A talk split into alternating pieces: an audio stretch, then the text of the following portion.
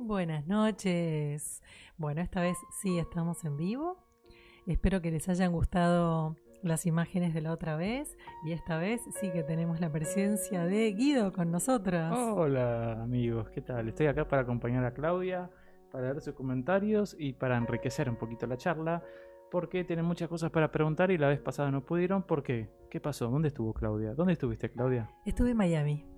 Estuve en la playita, todas las imágenes han sido filmadas con mi, teléfono, así que las quería compartir con ustedes. La edición de esta maravilla con la música de fondo fue de Ido y realmente quedó espléndido. Te quiero decir que me encantó. Tenía buen clima. No importaba lo que decía, pero el clima era fabuloso y la fotografía muy bien. Y tuvo muy buena respuesta. Eh, sí, muy buena respuesta y lo que queremos hoy es que todas esas preguntas que no pudieron hacer porque justamente era un programa grabado, las puedan escribir hoy. Todo el material de las charlas anteriores que van escuchando después de, emitidas es algo que nosotros queremos que eh, cualquier pregunta tengan, la escriban hoy, las vamos a leer al aire y las vamos a contestar.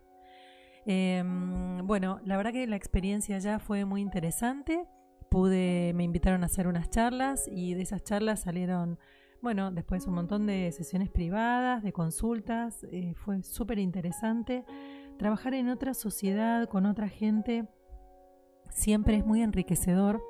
Em, en otras charlas yo he hablado de ustedes, de lo que somos en Argentina, de lo que es la idiosincrasia acá, y es siempre muy interesante y muy enriquecedor para mí como terapeuta poder habitar em, otras sociedades, otras idiosincrasias, otros sentires y bueno, y multiplicar, ¿no? Cuanta más experiencia puedo adquirir, eh, más experiencia puedo dedicarle a todo esto que estoy comunicando. Y lo que les quiero contar, que va a haber una muy buena noticia, es que mañana voy a grabar un programa que va a salir en Canal Metro, el segundo programa de televisión que voy a hacer, eh, así que bueno, voy a postear después en el momento en que salga al aire, porque mm, me van a hacer un reportaje muy interesante. La conductora es Bárbara, se llama Vero Franco, eh, perdón, Sonia Franco, y bueno, y hace todo, bueno, como un, paneo sobre lo que tiene que ver, porque a pesar de que en esta página y en estas eh, en estas charlas hablamos del secreto de los hombres y por supuesto por deferencia lo que tenga que ver con parejas, también eh, agregamos el secreto de las mujeres mientras vamos teniendo estas charlas con ustedes. Es importante que, bueno, tal vez el recorrido que tiene que ver con mi experiencia en otras áreas, em, el revivir los traumas, todo lo que tenga que ver con psicología emocional, vidas pasadas. Así que, bueno, siempre esos programas en Metro logran, bueno, abrir un poquito el panorama y, y bueno, y hablar de otras cosas que acá no vamos a abordar. ¿Esto la gente lo puede ver solamente por televisión o también por internet? Por cable, en principio. La verdad que por internet no sé. Voy a averiguar. Y cualquier cosa lo posteamos. Bueno, así que abiertos. Ay, ya nos empezaron a saludar. Eh, hola Claudia Guido, nos dice Andre Andre. Hola, ¿cómo estás? Em, buenas noches, Silvana, que también nos saluda, un placer escucharlos, gracias por estar con nosotros. Miki nos dice que es muy interesante, que hay que tener mucha paciencia con ellos, que son los hombres, y Miki hay que tener mucha paciencia. Y este es un punto que hoy voy a abordar bastante crudamente. Lo he abordado en otros momentos, pero ahora lo que voy a decir es esto que tiene que ver con qué cómodos son los hombres. Em, en mi primer libro, eh, Los hombres aman con la cabeza, las mujeres con el corazón, hablé mucho de la sencillez que tienen y de lo básico que son.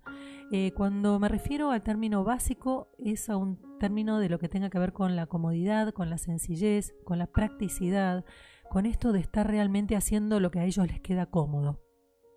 En alguna otra charla hablamos de cuál es su espacio predilecto. Su espacio predilecto sería aquel donde tienen un inodoro, en el mismo lugar un televisor y en el mismo lugar una cama. Y eso es todo lo que necesita un hombre.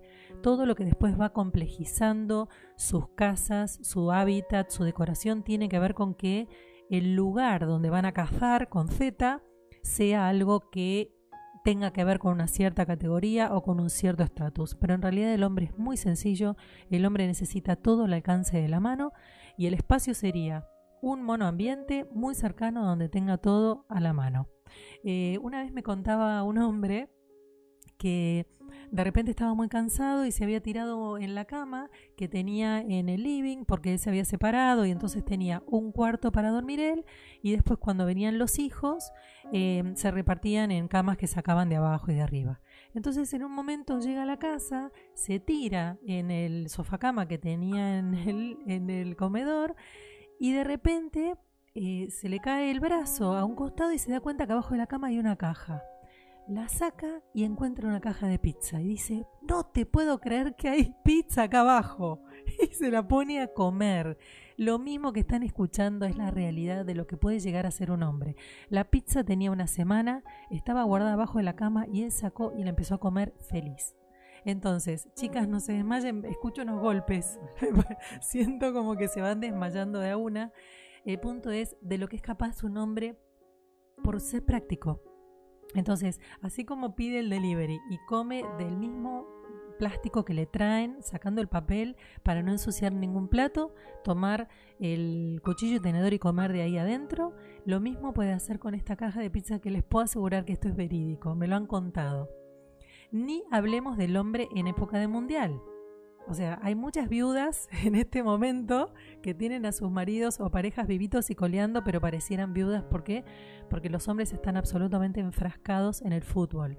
Entonces, chicas, paciencia, es un mundial cada cuatro años, tolerancia, dejar que el hombre se embeba de aquello que lo llena, que son los gritos, que es el fanatismo, que es un poco de fútbol por demás. Y bueno, esto ya termina mediados de julio y listo. Entonces, ahí es donde tenemos que aprender a soltar para después también llevar para nuestro molino. Si yo soy paciente con vos y te digo, bueno, negociemos, vas a ver tres partidos de mundial ahora, ok, pero después me acompañás que tengo que ir a tal lado, el hombre te va a decir que sí. Lo que yo veo es que la mujer acompaña mucho al hombre al mundial. O sea, veo que hasta hace, bueno, cosas de las mujeres, no se pintan, se visten, se ponen los colores de la Argentina en la cara. O sea, es que el mundial genera bastante fervor. Pero por eso la mujer está también, no es solamente el Sí, sí, el punto es cuando esto después se lleva al clásico del año, ¿no? Donde la mujer ya no quiere acompañar tanto a ver eh, Carapachá y Calamuchita, porque entonces dice, este partido no es eh, tu, eh, tu club, entonces no puede ser que vos estés viendo el partido de la C. Bueno, sí, a veces el hombre está metido en la televisión, totalmente absorto con la televisión, metido ahí adentro, en esa caja tonta, pero bueno, el hombre ahí necesita desconectar de todo y estar eh, con su cabeza como aletargada, metida en la televisión, haciendo zapping, viendo cualquier cosa. A veces simplemente viendo un campo verde donde corren tipos solamente para estar ausente. El otro día estuve en una charla de eh, un almuerzo, todos abogados, y estaba ahí y digo, ¿qué hago acá? Yo. Claro. Entonces la charla en, la, en, la, en el almuerzo era autos, política y fútbol. Y resulta que las, son las tres cosas que yo extrañamente no me gustan. Entonces yo digo, ¿qué hago acá? Entonces me puse a analizar cómo hablaban en silencio y vi que tanto en la, bueno, la política, la política se sabe, pero en el fútbol todo el mundo que hablaba parecía un vendedor que te vendía un producto y lo comprabas. Tenía la verdad absoluta.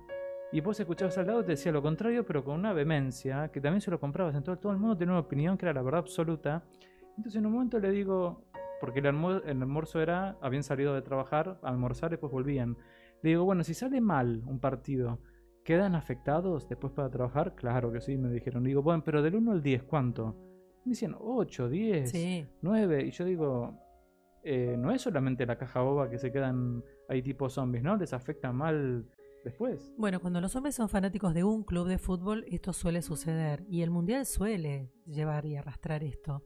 Este último partido, porque fue un sábado, pero realmente nos sacó de la posibilidad de seguir adelante y fue un bajón, pero para hombres y mujeres en general. Cuando esto es durante la semana, realmente yo tengo jóvenes que han tenido que ir a dar exámenes finales y no lo podían creer. Iban totalmente de mal humor. Y tengo un profesor de, que atiendo de la Universidad de Belgrano que decía, no sabes lo que fue tomar parciales eh, con, el bajón de haber no, no, no tenido un buen rendimiento de Argentina en los partidos. O sea, todos los que eran, tengo muchos estudiantes en la facultad, lo que fue llevar todo eso a, o concentrarse para estudiar los últimos resúmenes antes de rendir.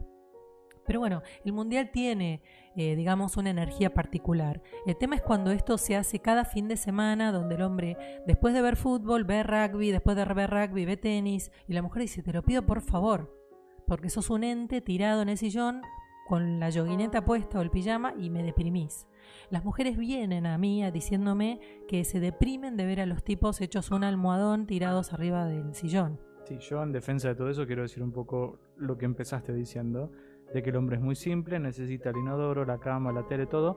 Eso implica, en algún punto, que es un poco contradictorio esto que es que espiritualmente el hombre es mucho más desapegado que la mujer. Sin embargo, quien se involucra más en un proceso espiritual es la mujer. Sí. Pero el hombre tiene mucho desapego. ¿O no? Con lo que estás diciendo. Eh, pero el hombre tiene desapego de lo que son responsabilidades y conexión empática con el otro. Eh, en cambio, la mujer, después de un trabajo espiritual, logra el desapego desde otro lugar, ¿entendés? Con un avance interno importante y profundo. O sea, vos decís que el hombre es evasión y no es Exactamente. El hombre evade de todo lo que no de todo lo que no elija. Me tiraste a la casa abajo. Y bueno, pero yo soy así, soy muy muy directa. El punto que desarrollo en este libro eh, que si Dios quiere eh, lo publicarán, lo reeditarán pronto, tiene que ver con eh, cuán evasivo es el hombre de todo lo que él no quiere hacer. El hombre es en sí mismo un ser egoísta. ¿Por qué? Porque el hombre es mucho menos empático que la mujer. Porque en definitiva, por ejemplo, al no gestar, al no gestar una criatura, ¿en qué momento de la vida el hombre se corre por algo más, por alguien más? El hombre pone em, una meta, que es su profesión, su dinero, lograr cosas, tengo una respuesta, la madre. No, no se corre por la madre. No se corre. Y el hombre... la mujer se queja de, ay, pero está con la madre todo el tiempo, es mamero y qué sé yo. Primero que no todos los hombres son mameros. No, pero hay algunos que sí. pero, ¿Y ahí qué onda? Pero son pocos, pero son pocos. Y ahí lo que habla es de un hombre inmaduro, donde pone a su mamá porque en realidad lo que hace es sostener su lugar de hijo.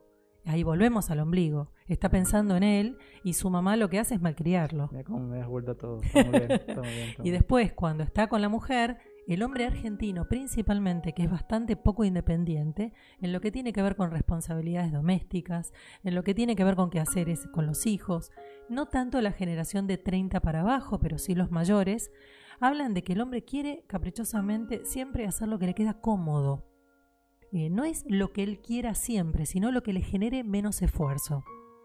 Y acá volvemos al hombre en pijama, tirado en el sofá, poniéndose el pijama, bien flojito para que ni siquiera le apriete nada de lo que tenga que ver con sus zonas desde la cintura para abajo. Otra pregunta, ¿qué pasa con el hombre que trabaja sin parar? O sea, el trabajo sin parar es no es cómodo.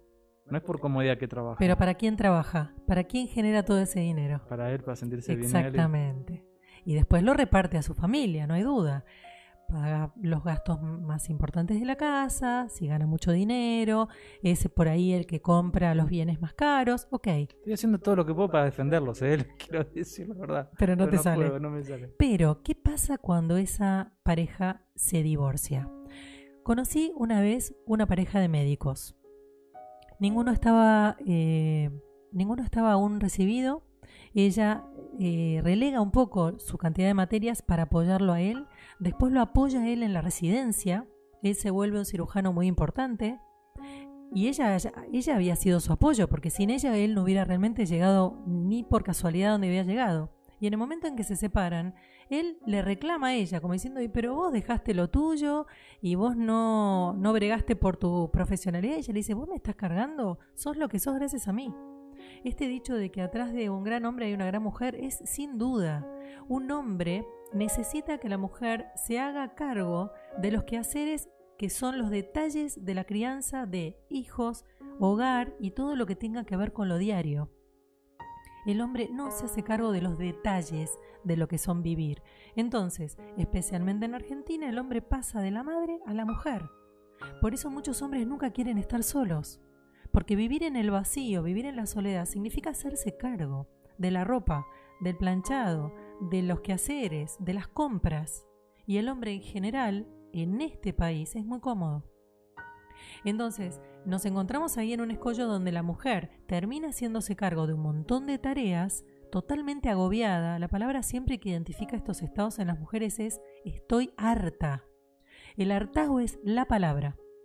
Así que les aviso hombres, cuando escuchan que una mujer dice estoy harta, agárrense los pantalones, pónganse sus mejores eh, perfumes y salgan a hacer algo romántico y denle un poco de oxígeno porque esa mujer está absolutamente podrida.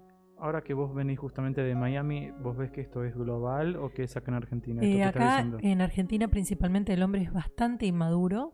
Esto no pretende ser una crítica, es solamente una descripción de quiénes somos para que, al tener mayor información, podamos reposicionarnos en un lugar diferente, que los hombres realmente se den cuenta de esto y las mujeres también se den cuenta de no facilitar tanto. O sea, el hombre puede ser tan cómodo como la mujer le permita ser.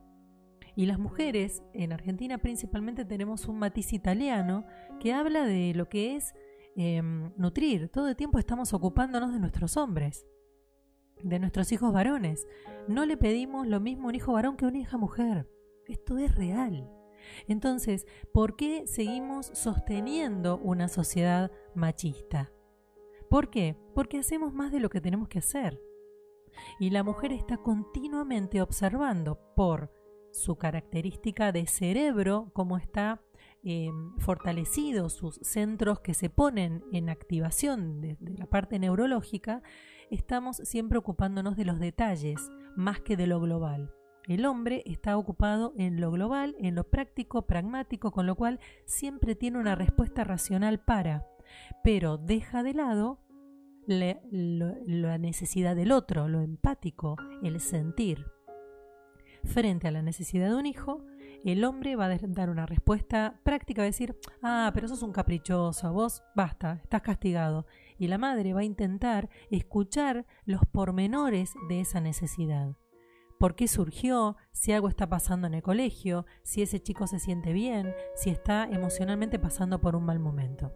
La mirada de la mujer en general, esto no es un absoluto, nunca hablo de absolutos, eh, desde que comenzamos estas charlas, aclaro que esto es la generalidad de los géneros, no es que todos o ninguno son de esta manera. Entonces la mujer lo que hace es observar a ese otro dentro de su contexto. Eh, la mujer tiene mucha inteligencia adaptativa. ¿Por qué? Porque todo el tiempo está observando los sistemas dentro de los sistemas. Yo observo a un hijo dentro de la edad que tiene, dentro del grupo de amigos, dentro del colegio. Yo no me ocupo solamente de mi hijo en relación con Pepe con quien se acaba de pelear. Entonces, observar en detalle a los seres humanos nos hace no despegarnos de la necesidad emocional por la que están atravesando o que tienen. El hombre es pragmático. Bueno, si es así, es por tal cosa. Chao, determinó y se acabó.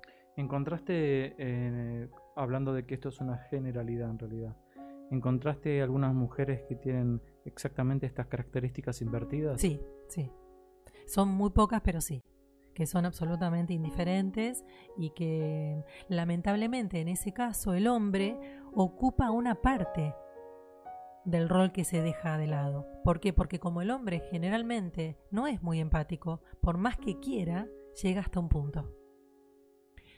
Em, cuando estábamos preguntándome antes del tema de la diferencia de sociedades, Mm, yo me estaba dando cuenta, a pesar de que estuve con muchos argentinos allá, pero también estuve con americanos, que allí los chicos automáticamente a los 18 años ya están pensando a dónde se van a ir a trabajar, a cualquier parte de Estados Unidos. Y eso es parte de las reglas. Nosotros acá tenemos a los chicos viviendo con nosotros hasta los 27, 28, 29 y ellos no piensan más que si se quieren ir a un lugar del sudeste asiático a hacer una experiencia de 2-3 meses y trabajar de lavacopa solamente para mantenerse.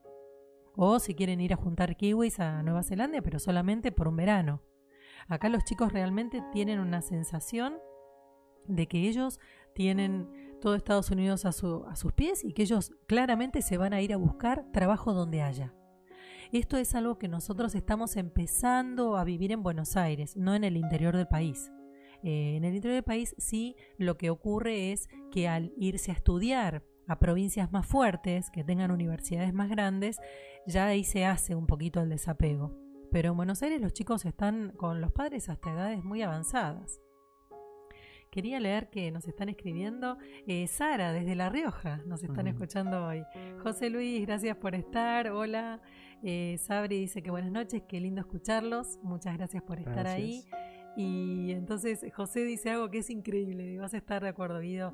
Dice, tenemos que luchar contra nuestro Homero Simpson. Ese es tal cual lo que tiene adentro, ¿no? Es ese Homero, ese tipo totalmente mm, elemental y básico que con una cerveza siente que la vida es eh, lo más sublime que hay y que tiene una pantalla de televisor que le come el cerebro y él está pleno. Ahora, yo tenía un psicólogo no hace mucho, que me decía, mira Guido, eh, la persona que menos se pregunta cosas en la vida, esa es la persona feliz. Bueno, ¿y, ahí a dónde vamos? A una persona elemental. Bueno, pero es feliz. Entonces yo decía, estoy al horno, y me dice, bueno, por eso estás acá. Pero... Eh, es absolutamente real eso las personas cuando son más, más, más elementales, pero este no sería el caso del que estoy hablando ahora de los mm. hombres. Las personas que son mucho más sencillas, las personas que no tienen una gran necesidad de cosas físicas. o de preguntarse y repreguntarse y recontra repreguntar. No, sino que se hacen una pregunta y ya está con esa respuesta. Y bueno, pensá que una de las personas que han transitado este universo, este planeta, más conflictuadas han sido siempre los filósofos. ¿Por qué? Porque se preguntan y repreguntan, y eso es infinito. Ah, hay un fenómeno acá de, por ejemplo, de WhatsApp, que es un problema, o sea, yo lo veo desde el, lado del hombre, es un problema porque hay un tema para mí que es de la comunicación, de que si a una mujer le cae mal algo, lo tiene que decir.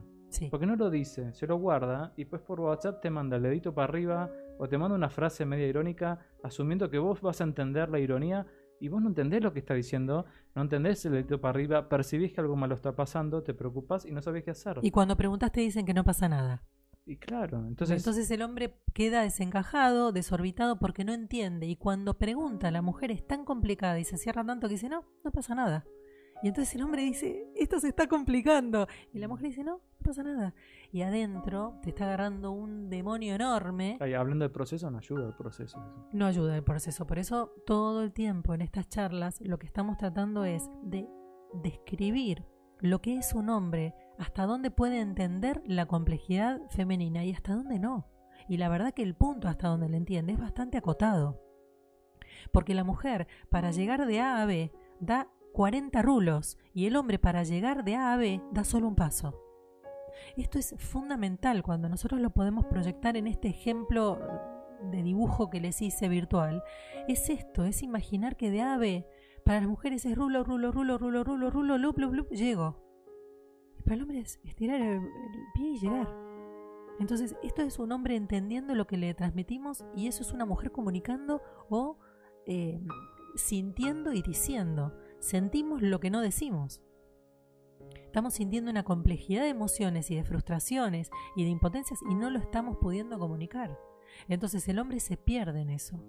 Es muy interesante cuando las parejas disputan, se pelean o tienen un encuentro donde quedan realmente enojadas, que no sea ese el momento donde puedan conversar y que cuando pase un tiempo donde están tranquilos, la mujer pueda insistir en contar lo que ella siente cuando sucede eso la frase sería, sentí que, cuando dijiste bla, bla, bla, me sucedió que...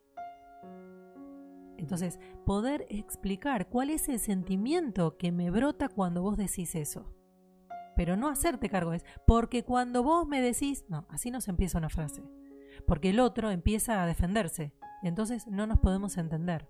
Para que uno se entienda, la comunicación tiene que ir y volver y no tiene que haber ni ataque ni defensa. Si no, ya hay escudos o ya hay lanzas y eso no es la comunicación. Es muy importante entender y que el hombre también sea paciente y entienda que si la mujer está haciendo un proceso de intento de contar lo que ella está sintiendo en el momento, cargar un poquitito de paciencia y decir, bueno, a ver, voy a tratar de entender lo que me va a costar muchísimo y probablemente no logre, pero voy a hacer el intento. Porque el hombre dice, bueno, pero cuando haces esto y cuando hiciste bla, bla, es, son los memoriosos. Pero ¿qué pasa? Están describiendo hechos, pero no están tratando de que la solución venga desde poder conversar sobre un hecho, desde lo que vos pensaste y yo sentí. Entonces es muy importante poner los sentimientos sobre la mesa, porque como uno es una pareja, nadie quiere lastimar al otro, pero sí lo queremos entender. Y además, para que realmente las mujeres no les rompamos la paciencia a los hombres.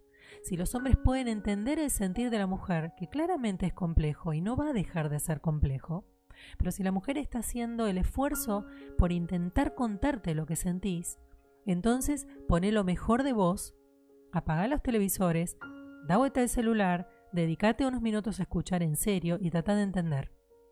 Porque eso al hombre le va a evitar un montón de malestar.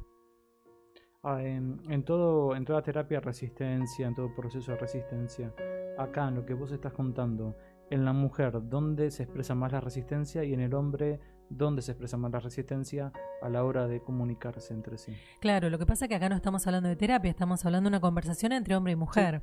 La resistencia de la mujer es que cuando algo le toca mucho el sentir, y eso es muy fácil de llegar, enseguida la mujer está con el corazón en la mano, porque las mujeres somos extremadamente emocionales y esto no es ninguna virtud, simplemente es una característica exagerada de una mujer que aún no armonizó su cuerpo emocional, entonces está desbordada. Entonces todo le va a tocar ahí. Entonces, ¿cuál es el lugar cuando algo te toca muy íntimo, en un dolor muy profundo, te cerrás? Porque te escudás, porque todo duele mucho. Y el hombre no se da cuenta entonces sigue con su racionalismo tratando de decir porque vos, porque vos, porque vos, y está como lastimando ese punto vulnerable de la mujer. Entonces, yo tiro flechas con mi voz y con mi racionalidad y vos te escudás. Entonces, ahí es como que no hay mucho entendimiento entre los dos. Y mm, la resistencia de la mujer es a después abrirse de nuevo por el temor a que tiene que la vuelvan a tocar en ese punto tan vulnerable y tan doloroso. Y el hombre la resistencia es que frente a discusiones continuas se rompe las pe, o la paciencia y al romperse las pelotas, bien dicho que eso es lo que ellos dicen todo el tiempo, no quieren hablar más. Se vuelven obcecados, se cierran y se anulan. Entonces, cuando el hombre esté dispuesto a conversar, es un excelente momento para que conversemos las mujeres lo menos emocionalizadas que podamos. No importa si se nos cae un lagrimón, pero que podamos explicarle de una manera tranquila qué es lo que sentimos, qué fue lo que sentimos cuando él no nos miró y entonces dijo que iba a salir con nosotros a la noche y de repente salió con los amigos a tomar una cerveza. Y que el hombre se dé cuenta que si descuida muchos estos factores, la mujer acumula y en el momento en que dijo basta, se acabó. Y después los ves apachuchados ahí, desesperados por querer conquistar lo inconquistable. La resistencia sería también salir de la comodidad, ¿no? Esta que describís del hombre. Claro, pero la resistencia es lo que vos no podés hacer. La resistencia es lo que vos que, donde vos quedas trabado. Mm. ¿Entendés? Y tenés un, por la cantidad de gente que atendiste de mujeres, un top 5 de la mujer se queja de qué? Top 5. La mujer se queja de la falta de romanticismo, de la indiferencia, de la falta de conversación, la falta de ida y vuelta y de la falta de cariño. Lo que dice la mujer es que siempre que el hombre se acerca a acariciarla o a besarla, digamos de una pareja ya constituida, es porque quieren después llegar a, ser, a tener sexo. Y la mujer es mucho más cariñosa que sexual. Entonces, cuando el hombre se acerca y la va a abrazar y después ya va por más, la mujer se embola porque dice, pará, yo quería solo un abrazo. Entonces el hombre dice, se da vuelta cola con cola, espalda con espalda, ¡pum! Se acabó el diálogo, se acabó el diálogo de cuerpos. Y la mujer necesita mucho el cariño, mucho los besos, mucho el abrazo, mucho la caricia. El hombre en general, y esto es la mayor parte de los hombres, acarician y buscan y besan cuando quieren sexo. Entonces esto acá ya hay un punto de desencuentro continuo. Me estaba relatando la otra vez una pareja em, que había estado ya 12 años juntos, que no había besos no había brazos. Entonces, ¿qué pasa? La mujer se suele cansar mucho más porque tiene muchas más tareas mínimas en el hogar. La mujer llega y está organizando la desprolijidad que dejaron, eh, organizando la empleada o la comida, comprando, bajando las bolsas, organizando la ducha, los niños, los chicos. Y el hombre llega y si fue al supermercado con mucha suerte, llega y lo que hace es desencillar televisión y meterse en la nada misma. Y la mujer tiene multitareas continuamente en la cabeza. que si no las hace ella, no las hace nadie. Porque yo conozco muchos hombres colaboradores que intentan decirle, bueno, ¿en qué te ayudo? Y la mujer dice, no, no, ¿en qué te ayudo? Vos sabés qué tenés que hacer. Y al tipo no se le ocurre. No es que no quiera, no se le ocurre. Entonces, es como muy complicado porque sé de muchos hombres muy bien predispuestos que al no ocurrírseles lo que tienen que hacer porque no lo harían en su casa si vivieran solos. ¿Qué pasa? Reciben el reproche continuo de la mujer. Entonces, hay un punto también donde le digo a las mujeres, ¿saben qué? Esta parte es de ustedes. Y si no, van a tener que vivir un poco en el desorden o en la desorganización de este aspecto. Porque el hombre esta parte no puede, así como hay otra que la hace excelentemente.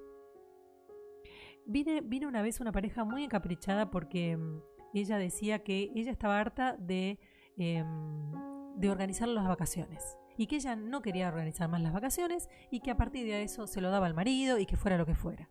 Fueron las peores vacaciones de su vida.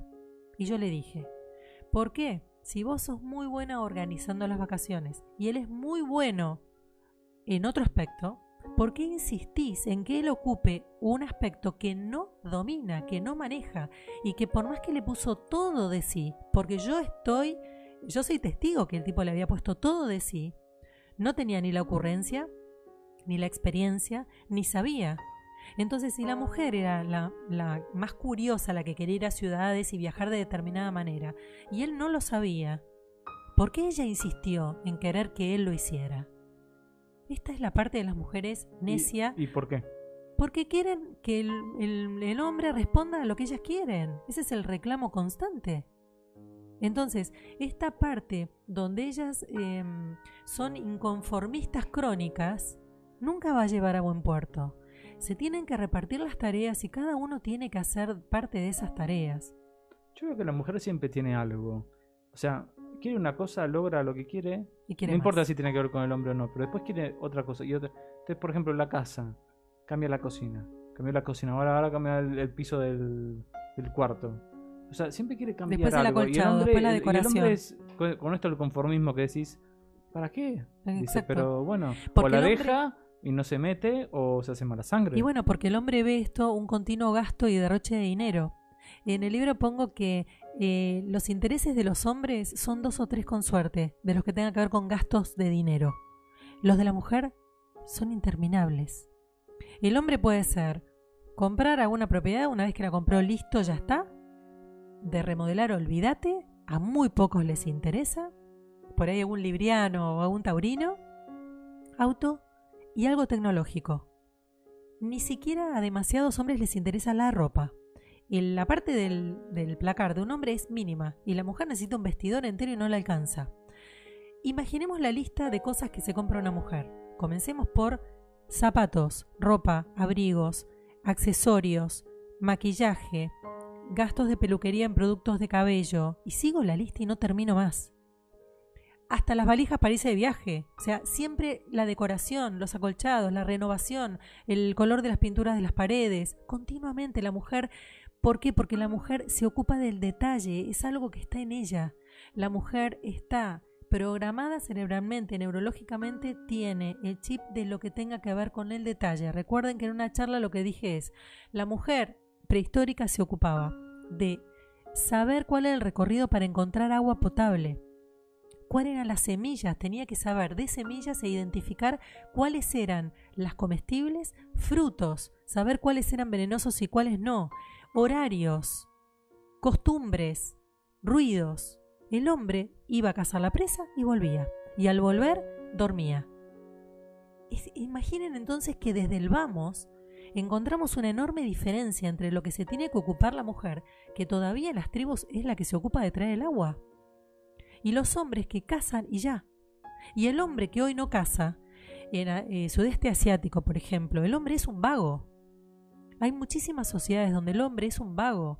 En Grecia, en las islas griegas, los hombres son vagos, están tomando uso todo el día y las mujeres son las que pintan con cal las calles, las que pintan con cal las puertas de, y, perdón, las paredes de sus casas que viven blancas impecables, las que decoran, las que reciben a los turistas, las que les sirven de desayuno, las que hacen todo el trabajo y a los hombres no los ves, están en el bar tomando. Entonces, vos, a vos te- esto te alarma porque decís, la mujer ha sido siempre la que tuvo encima la cantidad absoluta de detalles para criar, cuidar y proteger. El hombre casa, entrega la casa y duerme, no, si- ni siquiera la cocinaba, ni siquiera la asaba. Ahora, eh, mínimamente en defensa de los hombres, a- a- araño este comentario. Eh, el hombre es cómodo y es- no es por desapego, sino que es por evasión. Ok. Ahora, la mujer es excesivamente detallista, cambia la cocina, cambia el piso del, cuarto, cambia la chimenea, lo que sea. Eh, ¿Para qué? ¿De qué le sirve? ¿Porque es detallista? Porque está evadiendo algo de ella y lo está poniendo en vamos a reformar la casa. La mujer necesita vivir en ámbitos donde ella sienta que el nido está, que es acogedor. Bueno, pero si no lo sientes porque hay un problema de diálogo en todo caso. ¿Para, para qué quieres reformar todo? Y porque vos querés todo el tiempo buscar eh, que todo esté acogedor. Pero todo el tiempo. Y sí, la mujer, por eso eh, la moda la persigue a la mujer. La moda no, no apunta a los hombres. La moda apunta a la mujer.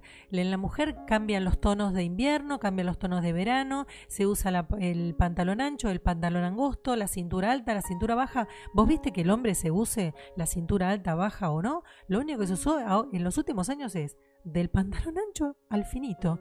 Ese fue todo el cambio de los hombres en los últimos ocho años. De la mujer, cada temporada cambia absolutamente todo. Ahora, vos no sentís que. Está bien.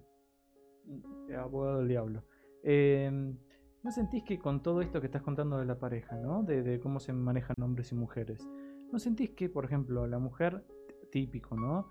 Quiero tener eh, un hombre, quiero tener hijos, quiero tener familia. Y eh, Rema dulce de leche llega a tener su hijo, su familia, qué sé yo, porque siente que se va a sentir completada de ese modo. Y llega a ese lugar y por ahí, no digo que hay vacío, pero hay una parte de vacío que tiene que ver con ella individualmente. Entonces, ¿por qué le pone la carga al hombre de completarla, con dándole una familia? O sea, a ver, explícame un poco eso. Bueno, pero el hombre también a veces se, se carga con, con decir, bueno, voy a tener una pareja y una familia. Pasa.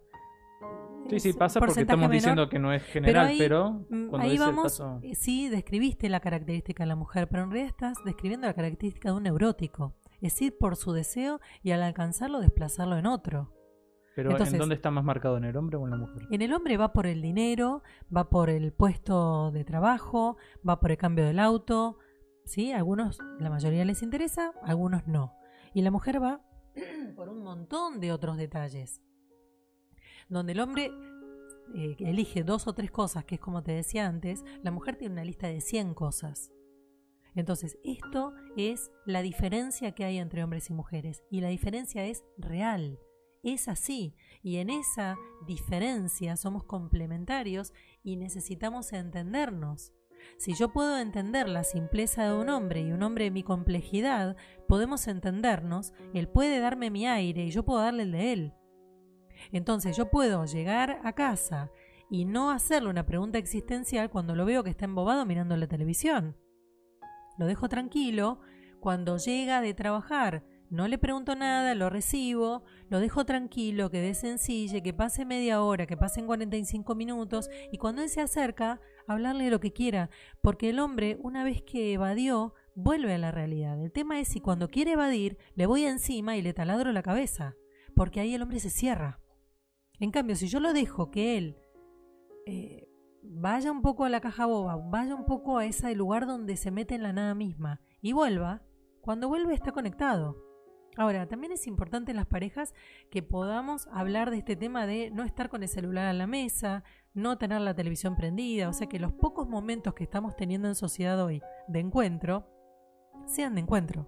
Entonces, si estamos comiendo, es importante que todos podamos conversar. Si nos encontramos al final del día con hijos o con pareja, decir, bueno, a ver, que este momento sea un momento para enriquecernos.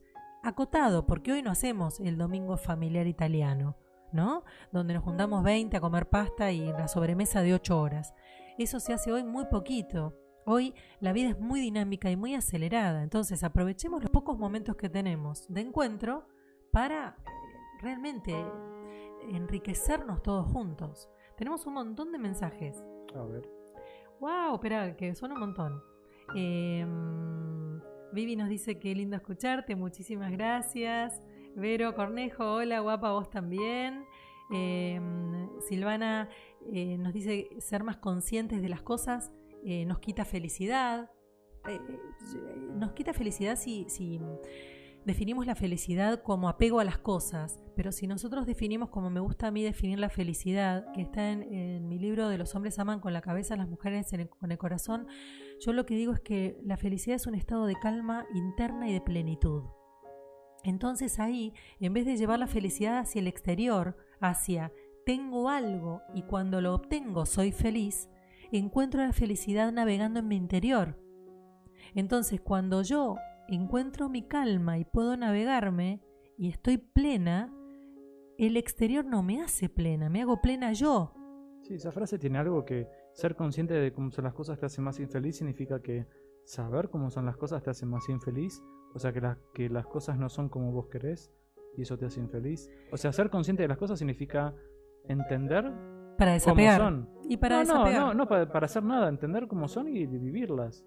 O sea, ¿por qué ser consciente de las cosas te haría más infeliz? En todo caso, porque estás buscando, tal vez, que las cosas sean de un modo en particular. Exacto. Bueno, eh, estamos hablando entonces del apego, que sea el mm. apego a, a mi concepto de, mm. que yo logre lo que yo quiero. Claro, la conciencia no te puede traer infelicidad. La conciencia en realidad lo que te yo, trae Lo que yo decía, la pregunta excesiva que viene de la mente, no de la conciencia. Claro, pero acá está bueno lo que ella dice porque ella eh, describe la felicidad de una manera y yo estoy dando el concepto de mm. lo que es felicidad en donde el término realmente podría enriquecernos. La felicidad, si depende de algo externo que yo consiga para, estoy frita.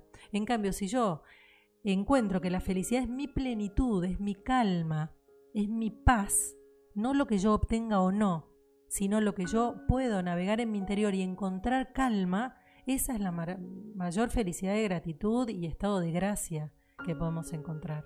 Así que fue un buen disparador el de Silvana.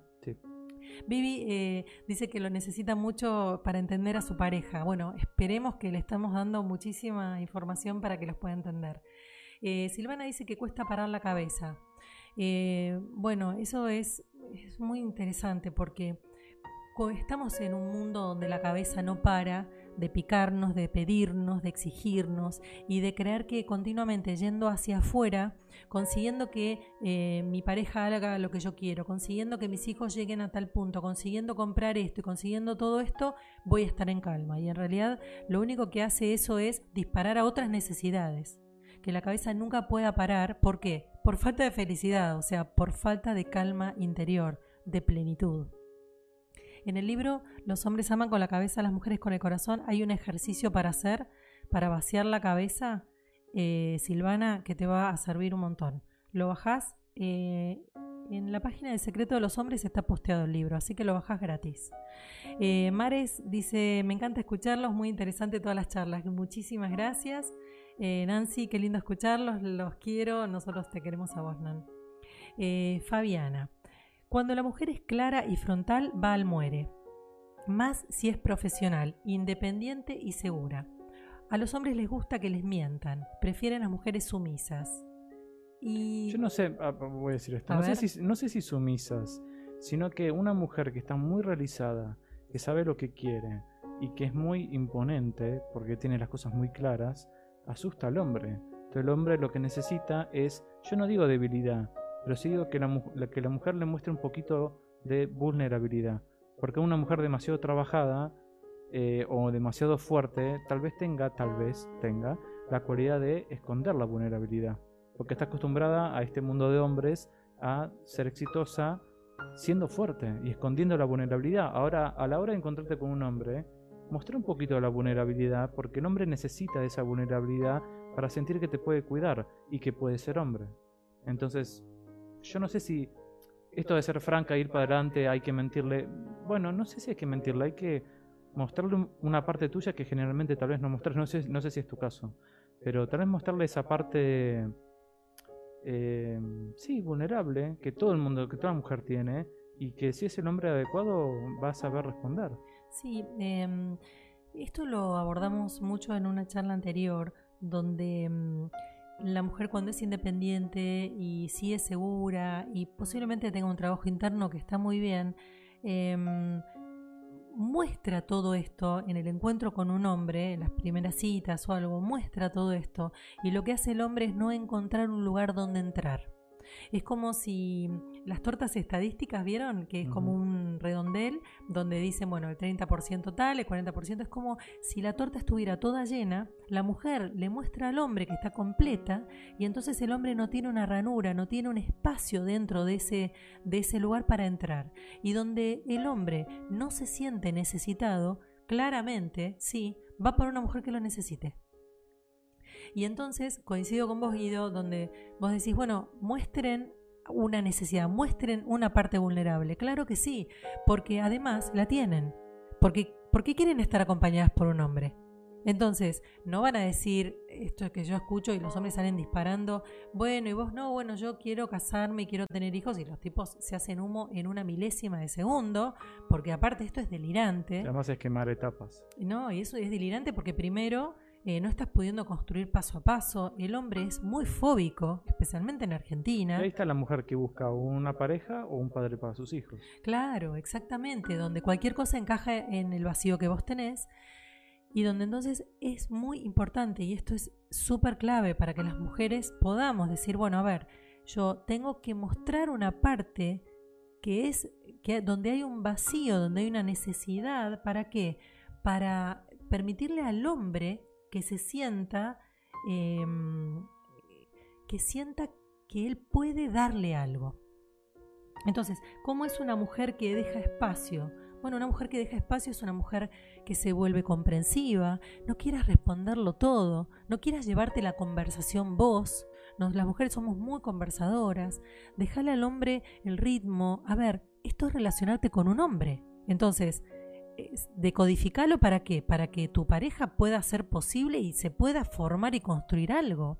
Entonces, si yo ocupo todos los espacios, si yo tengo todas las respuestas, si yo me muestro absolutamente eh, independiente y hecha, el hombre dice, estoy frito, porque no me va a necesitar y le da inseguridad. Y el hombre inseguro escapa, busca una mujer que lo necesite, donde él sea macho, donde él sea proveedor, donde él sea fuerte, donde él diga, vení, yo te voy a cuidar. ¿Por qué? Porque eso le da nombre, lo hace ocupar un lugar y lo hace sentirse necesario, útil. El hombre es primitivo, el hombre es muy básico. Entonces le tenés que dar la idea de que él puede ocupar un lugar que vos necesitas y que está muy bueno que él lo haga. Y otra cosa es, con respecto a lo que decías antes, dejen que los hombres eh, ocupen el espacio que pueden quieren que los hombres sean espirituales, proveedores, amigos, padres, hijos, bomberos, electricistas y, por Dios. Entonces, hay hombres que son súper compañeros y no saben cambiar un cuerito. Llama al plomero. Hay hombres que son súper compañeros y no dicen cosas lindas, pero te demuestran todo el tiempo lo que te aman. Entonces la mujer quiere que hable lindo, que sea el mejor amante, que cambie el cuerito, que...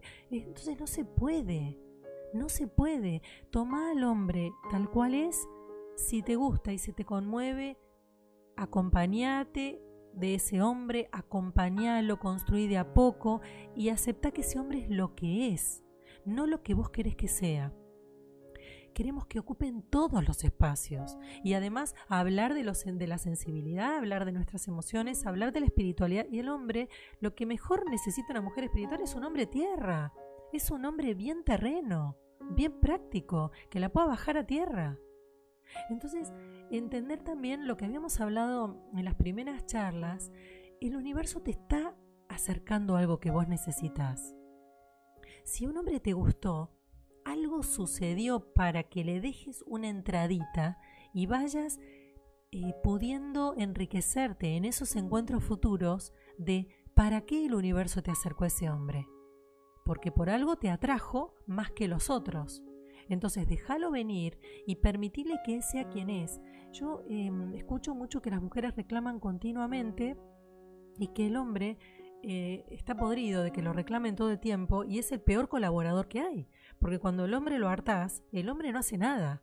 Porque me, había pasado una vez con un hombre que eh, venía a sesión y me decía, todo el tiempo me está haciendo eh, reclamos por si soy infiel o no y me está inculpando de cosas que no hay. ¿Y sabes lo que va a lograr? Que realmente sea infiel. Porque todos los días de mi vida, todas las semanas de mi mes, me está hartando, revisándome las cosas, revisándome el teléfono, diciéndome que yo hago un montón de cosas que no hago. Entonces estoy pagando un precio por ser lo infiel que no soy. Entonces lo mejor que puedo hacer es ser infiel. Entonces la paso bien, si total me van a inculpar igual. Esto es lo que logra una mujer inconforme crónica. Logra hartar tanto al sistema del hombre sencillo que mm, lo único que va a hacer es, terminarlo, es cansarlo. Igual buen comentario ahí. Eh, seguimos. Em, bueno, Vicky, gracias por, por, sumarte a nosotros. Mariale también. Besitos para ambas. Eh, Silvia dice, siempre es vagos ellos. Paren, paren, porque vagos es como una palabra muy dura. Em, básicos y cómodos no es vago. El vago es el que directamente no hace nada. O sea, el hombre tiene algo de vago, pero la idea no es estigmatizarlos ni es insultarlos, sino diciendo que al ser cómodos, la mejor manera que podés lograr que colabore con vos es invitándolo a colaborar. ¿De qué? De una manera expresándolo amorosamente. Si yo le pido algo a un hombre de manera cálida, el hombre lo va a hacer a su tiempo. Ahora, muchas veces nosotras que tenemos todo un organigrama, queremos que el hombre lo haga en ese instante. O un hijo varón, vayamos a lo mismo, porque estamos en ese caso en lo mismo. vago es eh, una persona que no hace nada con respecto a lo que le interesa. Eso es vago. Porque hay gente que. Hombres que no le interesa nada. No, hay cosas que sí le interesan. La pizza bajo el mueble le interesó y se la comió. lo que quiero decir es: el hombre vago es para mí es el hombre que realmente no hace nada con las cosas que le interesan. Me interesaría saber de tal tema, pero no estudio. Bueno, eh, pues sos vago. Pero porque te, te interesaría hacerlo. Ahora, si no te interesa, no sos vago. Es que no te interesa. Está bien, pero hay hombres que realmente no les interesa nada y entonces es muy difícil de convivir. Está bien, pero eso no es vacancia. Eso es que falta de interés en todo caso. Y pero en algún punto es, me parece que es lo que se refiere Silvia. Ah, ok, que se refiere a eso está bien. Yo reformulo, digamos, el concepto para mí. Claro. Pero bueno, realmente hay hombres que, que son muy apáticos a todo. Eh, y es muy difícil vivir con estos hombres. Entonces, si vos ya viste que el hombre perfilaba eso, ojo, porque ahí está donde si la mujer sigue adelante con esa pareja y después se casa, no puede quejarse de lo que supo que elegía. A veces también reclamamos cosas que sabemos que venían sucediendo y que hicimos la vista gorda. ¿Por qué? Porque queríamos llegar al proyecto, queríamos casarnos, queríamos tener hijos. No sé si era eh, Fer que decía que, eh, que vos conocías al hombre en un escenario y que analices bien ese escenario en el cual lo estabas conociendo, en cómo se comportaba, en qué situación estaba, porque te decía el perfil de ese hombre. Y además el hombre siempre dice, en, una primera cita, en una segunda cita, el hombre siempre te dice algo que lo demarca. Te dice, bueno, vayamos despacio, es vayamos despacio. Es, mira, yo no estoy para pareja. No está para pareja. No creas que lo vas a cambiar. Hay un precepto que las mujeres consideran que lo van a cambiar al hombre y las mujeres no van a cambiar al hombre. El hombre lo va a cambiar en un momento de cortejo, en un primer momento de conquista y después va a volver a hacer lo mismo que se presentó en ese momento donde te dijo la gran verdad. Entonces, si te dijo, yo no estoy para estar de novio, es eso, escúchalo y si no te interesa, escapa. Eh, Mar Gómez, gracias, me mando un cariño grande. Qué divina. Em, bueno, a todos los que nos están viendo, Alejandro, Andrea, Claudia, un cariño enorme. Eh, bueno, Vicky coincide un poco con la descripción que yo hice de la felicidad, que es paz por dentro, exactamente. Em, Mar dice, dice, bueno, me hace llorar. Y dice, y digo que me hace llorar porque me doy cuenta que a veces espero que una persona sea como yo y estoy equivocada. Ese es el punto. El otro es quien es y vos sos vos. Entonces, si yo soy una persona muy dinámica, voy a seguir siendo dinámica y posiblemente yo haga un montón de cosas que yo necesito.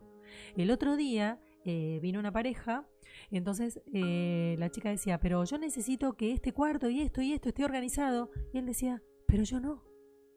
Entonces a mí no me interesa hacerlo. Entonces lo que tenían que lograr era un pacto, un punto de negociación ¿Eso es vacancia? No, eso es... eh, Eh, ese- a, eso, a eso me refería. Bueno, ese es el interés de que un hombre, de, de un listado que tiene la mujer, le interesa hacer una cosa y la mujer tiene 20. Está bien, después al hombre también le encanta cómo queda todo cuando la mujer mete mano, pinta, sabe, ah, decora, porque claro que al hombre le encanta vivir, pero no le gusta hacer mucho esfuerzo para eso. Pero otra cosa es en, en contradicción a... O sea, por un lado tenemos la, la vagancia y por otro lado tenemos la consideración. Ay, la bien? consideración es Que tanto me han me mencionado a lo, encanta. a lo largo de los años la consideración. Siempre le digo a los hombres, sean considerados. Considerado es, es pensar en ese otro, en darle a esa, esa mujer un poquito de lo que le hace bien, de lo que le gusta. Eh, es tomar, tomarse el tiempo de poder observar qué es lo que le gusta a la mujer que está con vos. Es tan importante eso. Es acompañarla, es ayudarla. La otra vez estaba eh, estaba en, en la cocina preparando un café y se acerca mi pareja a charlar conmigo en la cocina. Y yo quería abrazarlo y, derretirme, porque en vez de quedarse del otro lado, cómodo, tirado en el sillón, vino a conversar conmigo a la cocina. Mientras yo le preparaba, un, yo lo quería mimar con un café, pero él me mimaba acompañándome. Eso es consideración. Cuando el otro se podría haber quedado en su lugar muy tranquilo, echado esas cosas tan pequeñas a las mujeres nos llena absolutamente. Entonces, esas son las cosas. Si una mujer se está levantando y está empezando a levantar, acompañala con los platos, con lo sencillo. A la mujer la llenás con cosas sencillas, con pequeños detalles. Sandra nos dice que es muy interesante, muchas gracias. Hay una cuestión de género y quieras o no, no es una sociedad eh, y quieras o no es una sociedad machista. El hombre, en líneas generales, no se banca la independencia de la mujer. Eh, Argentina todavía sigue siendo una sociedad machista, esto es real, lo hemos dicho un montón de veces. Y mm, en cuestiones de género, Sandra, hemos explicado en un par de charlas anteriores eh, que esta cuestión de género tiene que ver también con una cuestión eh, neurológica, o sea, el cerebro y la química del cerebro del hombre y la mujer dispara distintos componentes frente a distintos estímulos. Entonces, más allá de todo esto, es importante que entendamos que somos diferentes y que eso es maravilloso para la complementariedad, que las mujeres necesitamos esa parte masculina y los hombres necesitan esa parte femenina. El hombre eh, es, sabe más que necesita lo femenino y se relaja más. Las mujeres somos que, las que queremos siempre que queremos siempre organizar todo y que las cosas tengan alta calidad. Las mujeres somos muy hacendosas y en ese hacer a veces nos agotamos, entonces tenemos la decisión de que si no queremos, lo dejemos de hacer, pero después no reclamemos, porque lo hicimos porque elegíamos hacerlo. Sabri nos dice, eh, a veces no hay muchos encuentros porque solo quieren pasar por tu casa y tener sexo. No hay seducción y solo quieren pasar la noche con vos. ¿Cómo hacer cuando pasa esto y no es lo que buscas? Sabri, tenés mucha razón, esto pasa muchísimo. Eh, el hombre principalmente es biológico y el hombre va por una necesidad que tiene que ver con su biología, puede dif- diferir y diferenciar la biología de su, de su sentir, pero con el tiempo puede ser que vos comiences a ser parte de su vida y que lo que comenzó ser siendo solamente biológico pueda ser después un vínculo. Si ves que esto no sucede, pero le tenés que dar un tiempo a que este vínculo, esta relación se vaya consolidando, vos tendrás la elección de decirle que eh, sería bueno que le expresaras, porque muchas veces esto cambia el status quo de un vínculo, que es así, que es solo sexo, donde las mujeres le dicen muy cálidamente que bueno, que la idea eh, que tienen ellas es construir un vínculo con ese otro y que con, al ver que ese vínculo no está siendo compañerismo o no está siendo apuntando a ser una pareja que ella prefiere no seguir compartiendo esos espacios. Pero está bueno también como uno comunica al otro. Eh, y no reprochando sino explicándolo como yo lo hice recién. Es decir mira la verdad es que cuando comencé me encantabas me encantó siempre estar con vos, pero bueno, la idea mía es compartir con un otro para ir construyendo algo que apunte a un vínculo, que apunte a una pareja. Y sinceramente como veo que no va sucediendo, la verdad que preferiría que lleguemos hasta acá. Eh, porque el hombre a veces cuando vos lo le cambiás el status quo, lo parás ahí, el hombre responde. Muchas veces el hombre responde. Así que este es un buen tip. Fabiana nos dice, gracias por responder, eh, tienen mucha razón, es verdad, no permito que infiltre y no muestro mi vulnerabilidad por mi historia, me encantan sus videos, qué bueno Fabiana, qué bueno que te pudimos aportar algo. Ah, qué bueno, qué bueno porque yo lo dije pero no sabías bien a qué te referías, está bueno que... Y a un montón de mujeres, hoy hay muchas mujeres que están al frente de toda su grupo familiar, de sus hijos, que trabajan, que llevan sus hogares adelante y es muy importante hablarle a todas estas mujeres, ¿para qué? Para que no estén a la defensiva. La mujer está en un lugar plantado donde ya sabe que el hombre la va a atacar o que el hombre solo va a ser un irresponsable o que el hombre solo quiere sexo. Paren, porque no le estamos dando la oportunidad al hombre que exprese quién es. Ya lo estamos estigmatizando, ya le estamos poniendo todos los hombres, y no es así, no todos los hombres son. Entonces está muy bueno.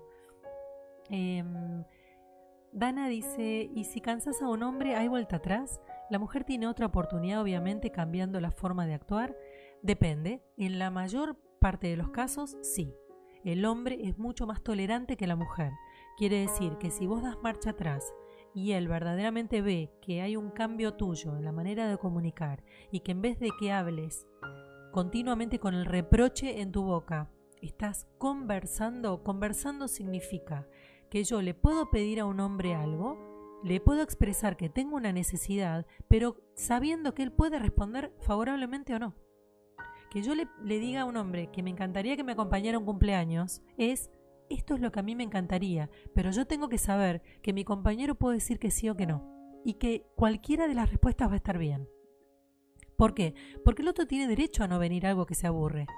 Ahora, yo también voy a tener el derecho de no ir a algo que me aburre suyo. Y entonces el hombre también va a tener que aceptar que no es siempre para mí. ¿No? El hombre casi siempre, casi siempre, le encanta que la mujer lo acompañe a todas sus actividades, ¿no? A, muchas de sus cosas, especialmente de trabajo sociales, pero a él le aburre mucho lo que es el grupo social de la mujer. En la mayoría de los casos suele ser así. A mí ese comentario, lo que a mí me dispara, no sé a qué se refiere, es que si un hombre se siente cansado es porque le han limado la cabeza.